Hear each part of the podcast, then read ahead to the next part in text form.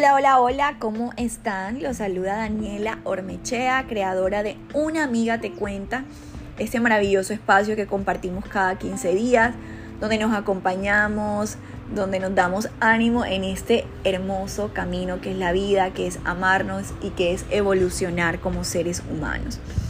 Este es nuestro tercer episodio y de verdad que estoy muy contenta de compartir con ustedes. ¿Se acuerdan que les conté que tenía miedo de sacar el podcast? Bueno, ya lo saben Creo que ha sido una de las mejores decisiones porque estoy súper contenta, súper comprometida, me encanta sentar, escribirlo, editarlo, compartirlo con ustedes y poder estar muy, muy presente en este propósito que es hacer mi podcast y que he tomado la decisión de hacerlo cada 15 días y de compartir todo mi conocimiento y mis experiencias con ustedes y por supuesto que nos ayudemos.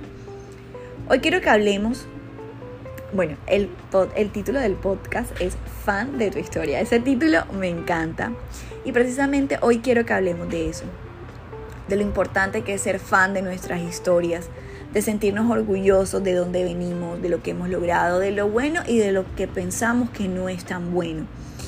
Porque gracias a ese camino recorrido nos estamos convirtiendo en las personas que queremos ser y sobre todo estamos viviendo una vida con conciencia. Yo les voy a contar un poco cómo llegué yo a ser fan de mi historia, porque ahora soy súper fan de mi historia. Yo recuerdo que cuando yo estaba en el colegio, siempre decía, me quejaba un montón. Siempre decía, ay, ¿por qué mis papás se separaron? ¿Y por qué no puedo viajar por el mundo como todas mis amigas? ¿Y por qué mi mamá todo el tiempo me tiene que decir que yo, para ganarme las cosas, tengo que hacer cierto tipo de tareas, como por ejemplo, no sé, eh, limpiar la casa, bajar la basura? Miren, yo me quejaba un montón de eso, de todo eso. Y ahí, como a los 15, 14 años, yo recuerdo que ahí en ese momento de mi vida fue la primera vez que yo renegué de mi historia o no me sentía orgullosa de lo que estaba viviendo. Ahí fue como, pues, se empezó a sembrar la semillita de esa grabadora de no sentirme orgullosa con mi historia. Luego cuando entré a la universidad, tenía que trabajar para poder ayudar a mi mamá a pagar ciertas cosas de la universidad. Y empecé a trabajar súper pequeña, como de 17 años. Trabajaba de diferentes maneras en la universidad como monitora, hacía trabajos, eh, trabajé en bienestar universitario, realizando encuestas, en temas de inventarios y quiero decirles que me pagaban muy bien, de verdad que me sirvió mucho, pero yo me quejaba de verdad tenía ya esa grabadora interna y me la pasaba diciendo, porque la vida es así y me tocó lo más difícil a mí y siempre me tengo que esforzar para conseguir lo que quiero. Mejor dicho, el drama de tu vida. María, la del barrio, me quedaba chiquita con el drama que yo tenía en ese momento. Pero bueno, tenía que vivir drama ahí. Luego cuando empecé a trabajar, bueno, me gradué y cuando empecé a trabajar, tenía, eso fue, pasaron unos años donde también un poco me queja, entré a una muy buena organización, primero quiero decirles que entré a una muy buena empresa, Dios, la vida, el universo me dio la oportunidad de trabajar en una de las mejores empresas de mi ciudad y yo entré a trabajar ahí. Al principio me quejaba un poco de lo que hacía y, y del tipo de contrato que tenía, pero bueno, con el pasar de los años todo fue mejorando. Empecé a amarlo, ¿saben? Empecé como a agradecer lo que hacía y todo fue mejorando. Y en el 2017, cuando yo aún todavía no era tan consciente y, renegaba, yo creo que hasta me sentía vergüenza de ciertos aspectos de mi vida y de mi historia, llegó una persona con la cual yo hablaba y le conté. Y me decía, pero tienes que sentirte súper orgullosa de tu historia. Todo eso que tú hiciste te llevó a ser lo que eres hoy, la independencia, el trabajar desde muy pequeña, toda ese, esa experiencia que ganaste. Y ahí en el 2017, por primera vez en mi vida, yo me sentí orgullosa de los dramas de mis familias, de los problemas económicos de mi familia, de que haya tenido que trabajar chiquita, que no haya podido de pronto disfrutar otros aspectos de la universidad.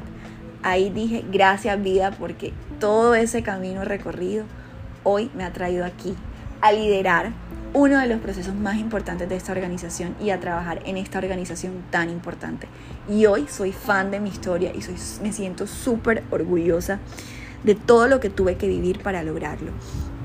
Miren que una anécdota súper chévere de este proceso en la universidad fue que cuando me gradué yo no sabía cómo iba a pagar la universidad. Lo que sí tenía claro era lo que quería y lo que quería era entrar a estudiar en una de las mejores universidades de la ciudad. Mi mamá, mis primos, mis tíos me decían, pero Daniela, ¿tú cómo vas a pagar eso? Yo no sabía cómo.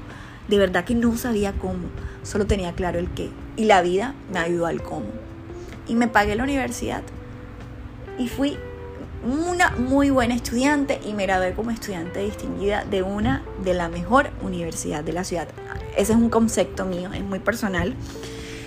Y bueno, así fue como empecé a sentir como muy, mucho orgullo de mi historia y me desvié un poquito con el tema de la universidad, pero es que de verdad soy fan de mi historia y cuando me acuerdo de esas cosas me da mucha alegría. Entonces hoy quiero decirles que escriban sus logros, que se tomen un tiempo en la mañana, bueno, cuando puedan, yo lo hago en la mañana, y escriban sus logros. Hice esto, logré esto, superé esto, y de verdad van a ver lo orgullosos y los felices que se van a sentir y los fan que se van a volver de sus historias. Yo de verdad quiero que lo celebremos, vamos a abrazarnos, vamos a besarnos, vamos a decirnos bravo, vamos todos ahora a decir bravo Daniela, me siento súper orgullosa de tu historia, soy fan de tu historia. Vamos a hacerlo, vamos a tomar este espacio y nos vamos a aplaudir y vamos a reconocer todo lo que hemos logrado. Y de verdad que con esta energía tan bonita que siento al grabar este podcast, también quiero felicitarlos a ustedes por todo lo que han logrado, por sus historias. Gracias por estar aquí, gracias por escucharme, gracias por brindarse este espacio a ustedes y nos vemos en el próximo episodio. Un beso y un abrazo.